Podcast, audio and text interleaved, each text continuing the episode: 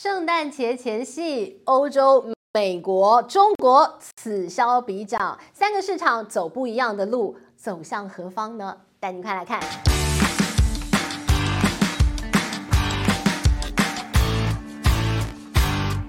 Hello，大家好，我是知玉，今天呢要跟大家来聊一聊欧美。跟中国，亦或说你说在亚洲，现在如果我们从消费动态看起来，这两个市场，一个是正要开始复苏，另外一个慢慢开始坠落。我们今天要先从欧洲的经济数据开始说起，十月份是什么概念啊？每年通常在欧洲，十月份都是家庭要开始为他的家庭供暖的第一个月份，因为开始慢慢变凉，所以我们就来观察十月份的销售数字。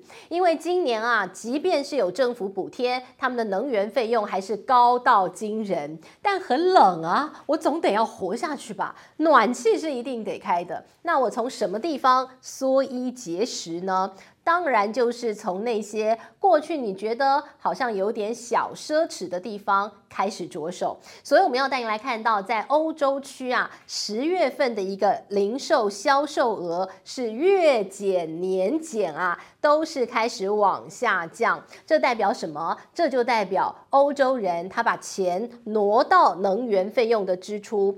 今年我们看到欧洲它的能源费用足足涨了四成那么多，这还是在政府补贴状况之下还涨四成哎，那完全排挤到他们其他消费了，所以消费市场。严重萎缩，而且不仅仅是消费市场哦。你说，哎呀，我东西不敢买啊，东西少买。那甚至以前可能啊、呃，我时不时出去，哎，吃点好吃的啊，到餐馆去消费，或者我时不时，哎，我买件漂亮衣服穿穿啊，哎，这也都不行。所以呢，我们看到在这个消费者的一个这个消呃服务的一个 PMI 指数当中，也是落到了荣枯线以下的四十八点五，甚至甚至在欧洲呢。呢，本来可以说这个三步一家，呃，五步一店的 H&M 这个快时尚品牌，现在也宣布他们要全球大裁员一千五百人，因为啊，他们的店快要开不下去了，大家都缩手，衣服能穿就好，买什么新衣服啊？旧的穿穿就行，我都已经快冷死，我还买什么新衣服？所以呢，你从欧洲区的一个消费数字、零售销售就看得出来，今年欧洲区。很冷，很冷啊！好，那除了我们看到欧洲区很冷之外，英国更是现在直接被他们当地的一个英国的一个这个工业联合会说啊，未来的英国很可能如果没有好好的处理的话，将会陷入失落的十年，跟日本一样那么恐怖哎。他给的原因是什么？他说啊，其实，在英国更惨，因为他们的通膨数字呢，跟美国之前一样，这也都是几十年来的新高。而且呢，人家美国都已经开始慢慢往下压抑，英国的通膨数字还在往天上飙，好可怕哦！所以呢，这个英国的状况非常不容乐观，而且很多在英国的投资都在缩手。于是乎呢，现在我们看到英国他们自己的预估，很可能，很可能他们的经济。在第四季呢，第四季结束之后，你就会看到经济衰退，到明年衰退这个状况更加严重。他们一直要到二零二四年的中间，二零二四可能第二季、第三季才会看到经济慢慢开开始复苏，而且那还是最好的状况。如果再坏一点，可能都要看到二零二五年去了呢。于是呢，我们看他们提出警告，他说政府要赶快想想办法啊，要在好几个地方，可能呢都要努力的做些什么。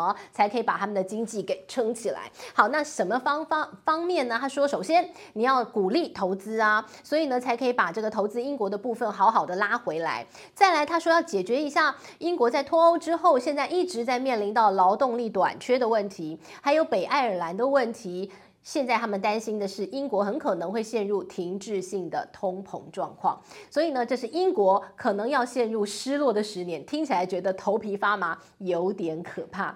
那于是我们再来看美国喽，美国其实过去在这段期间，那当然就是消费旺季。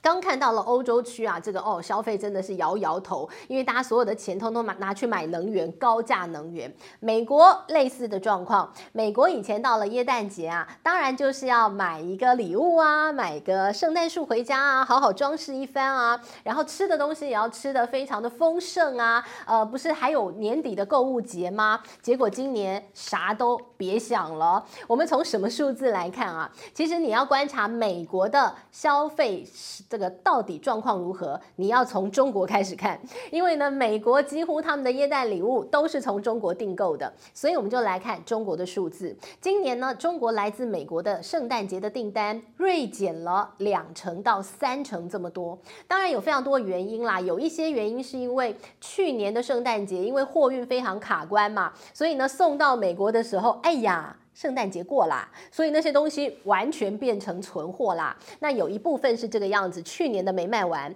那但是更重要的是，今年美国消费市场也非常的萎缩，当然是因为通膨。所以呢，大家钱一样啊，没那么多钱再跟你买新的礼物，没那回事哦。所以呢，我们看到了很多的美国人，你去做调查。他们今年说还买什么圣诞节礼物啊？呃，这个家里头看看有什么哈，要给小朋友送礼物，看有什么旧的东西拿出来重新包装一下，当做礼物送给他。大概有四成左右的人打算用这样的一个方式啊送礼物。那甚至很多人就觉得啊，那就算了，别买了，什么圣诞节啊，呃，填饱肚子就差不多了，可能就过一个相对阳春的圣诞节。这是在美国的状况。但是我们要带您来反观中国，为什么特别讲欧美跟中国现在已经出现了一个不一样的一个走势？因为中国近来大家说防疫优化之后啊，现在好像逐步的清零解封，似乎慢慢要走向与病毒共存。我们在录影这一天最新的讯息，你看到北京当地都宣布了，他们未来尽量别做核酸了，好多地方呢都在放宽。这所谓的防疫优化呢？其实给整个消费信心带回来非常大冲劲啊！如果呢，哎，这个北京天子脚下都已经开始慢慢别做核酸了，很多地方你回你自己家里小区，甚至不用刷健康码了，哇哦，那都是在朝这个解封的一个方向来走哎。那如果是这样的话，哦，那是不是大家已经可以重新的上街头，可以过你本来日常该过的生活，消费力道就会慢慢回温？如果是这样，我们就来看现在一些大的。一些这个研调机构都对中国接下来的一个景气做出了预估。我们来看明年大家预测的 GDP，呃，目前呢看到了预测，呃，range 有一个 range 比较高的，就是中国银行他们自己预估哦，他说。如果解封的状况一切非常的顺利的话，那预估明年的 GDP 应该可以来到六点六。好的状况底下，那美银呢，目前是预测应该可以来到百分之五点五。大家还记得我们在上一集这个前几集跟大家分享的，美银呢非常非常看好中国市场哦，所以呢他一直说了，二零二三年必备的投资没什么好说，请你买中国的股市。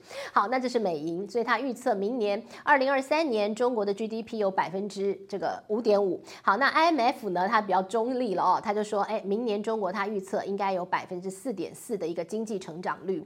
在我们看到了欧美区很可能经济会陷入衰退的状况底下，中国可以维持在百分之四点四，IMF 的一个预测，哎，其实已经蛮厉害喽。于是呢，就是从哎这个不断的清零当中，慢慢的要走出谷底。那如果我们来看中国股市，既然这个大家那么推荐，我们来看看目前它的位阶哦。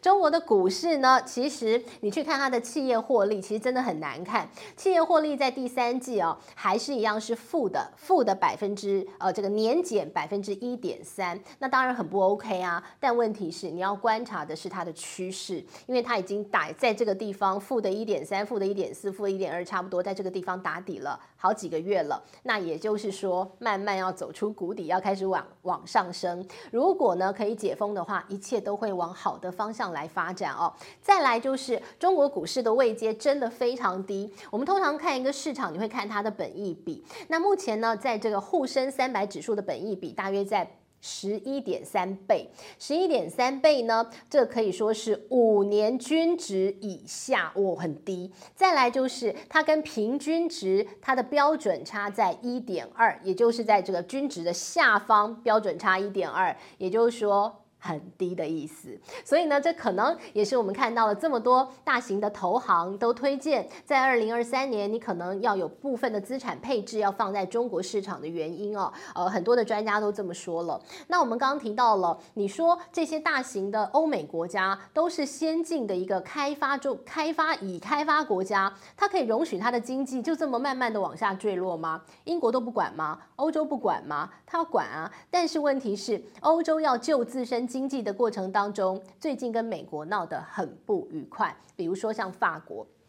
为什么？因为呢，美国不是有个抗通膨法案吗？抗通膨法案它补贴了非常多的一些企业，但是这些补贴严重排挤到了对欧洲区的投资，因为这些所谓的补贴方案，这些所谓抗通膨法案，它补贴的一些企业可以说已经很大规模的把本来投资欧洲或者是在欧洲当地的企业吸到了美国，因为它怎么补贴你？他说你得。